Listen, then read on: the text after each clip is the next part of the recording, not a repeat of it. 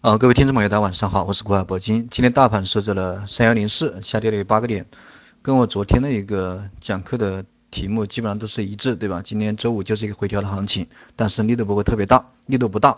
那么今天最高的时候，这个在早上啊，受到这个券商股的一个带领啊，这个有一波冲高，但是啊，下午又出现了一个回落。可以说今天的一个周五的行情啊，应该是一个。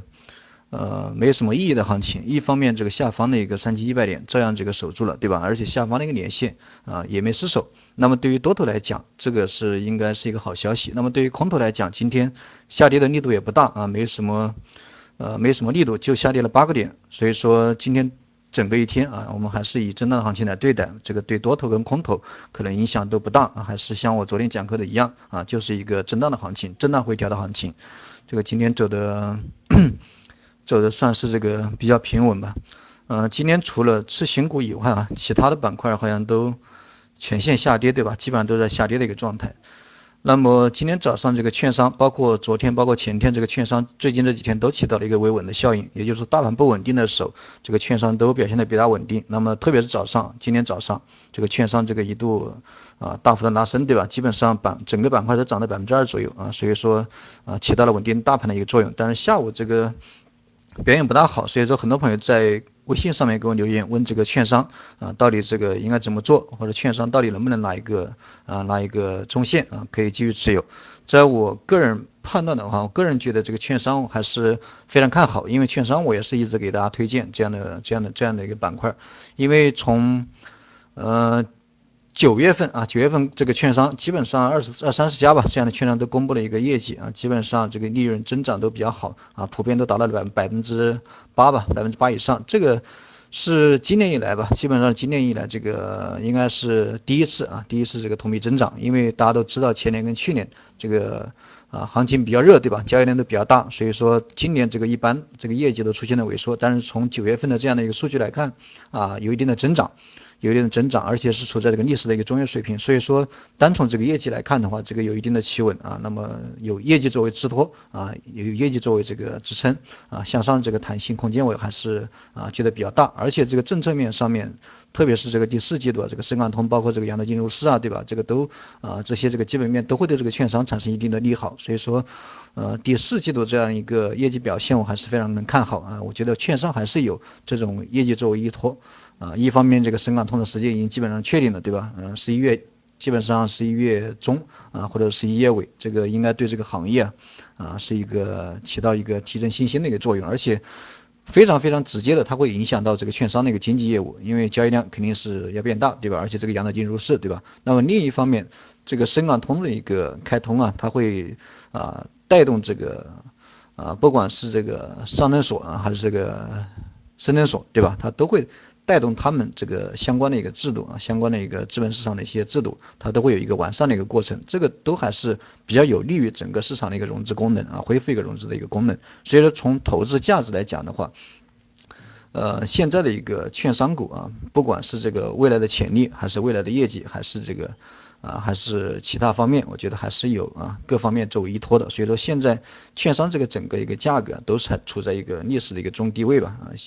呃，中低位对吧？基本上不高，所以券商这个股价都比较低。相比较历史的走势来看，都是属于一个中低啊，中等偏低的这样一个位置。所以说，单从这个股价来看，也具备一定的安全边际吧，安全边际比较高。所以说，券商的股价啊，还是未来在有一定的潜力的啊，有一定的空间，而且未来的下调的空间，我觉得也不是特别大啊。这个所以说我在。两个月以前嘛，一个月以前，这个反复的给大家强调过这个券商啊，我觉得中线去配置一个券商的板块，我还是还是这个非常看好。那么关于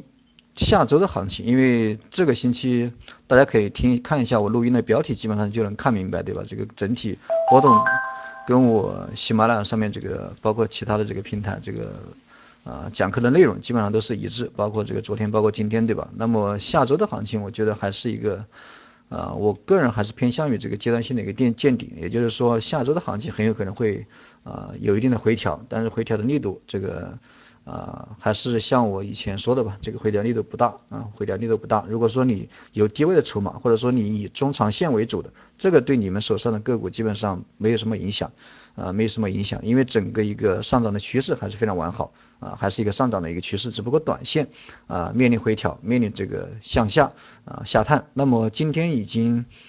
呃，最低的时候已经快达到这个十日线，当然这个还是没有回调的力度还是不够啊，还没有达到十日线，没有确认这个十日线的一个支撑。那么随着时间的一个推移啊，下周一可能开盘直接就会跌破这个十日线啊，所以说这个十日线之前让大家在十日线去补仓去进场这样的一个建议啊，这个现在已经啊没有什么效果了。那么大家还是关注一下。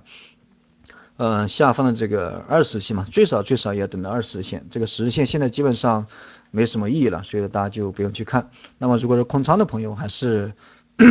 建议这个继续等待吧，啊，继续等待，因为呃，从周一开始我就提示这个大盘的风险，周一我说这个大盘会面临这个啊，有可能会面临这个局部性的一个顶部，对吧？局部性的顶部，那么从周一提示大家去空仓，啊，到今天也有三四天时间了，四个交易日。那么等着等着这么长时间了，对吧？那么下周我们还是继续等待啊，等待好的机会我们再进场，没有好的机会我们就啊我们就观望，我们就观望。整体来说还是处于一个观望的态度。啊，这个星期周线已经收完了，周线收了一个上影线，上影线长啊，实力部分比较小啊，相当于一个流星线嘛，高位的一个流星线。所以说这样的一个线体啊，周线级别的线体收线以后，下周初可能还是。面临一个这个技术面的一个利空嘛，啊，面临一个技术面的利空，这个大家需要这个注意一下的，因为我提示大家这个出局，提示大家空仓，对吧？也提示过很多次了，呃，因为今天我在，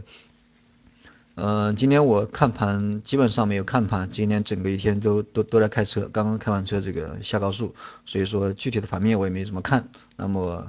呃，今天讲的也都比较比较笼统，没有给大家细分，因为今天这个基本上没看盘，而且，呃，那么我等到周星期天的时候，那星期天的时候我再给大家做一个具体点的总结，好吧？好了，那今天就先不给大家多讲了，那么我们周周日吧，我们星期星期天或者说星期一的早上，我再给大家发一个录音，好吧？好，这个还有。有什么具体的问题的话，大家还是可以加一下微信啊，古海铂金的手写拼音加上四个八啊，在微信上面沟通。好了，各位朋友，再见。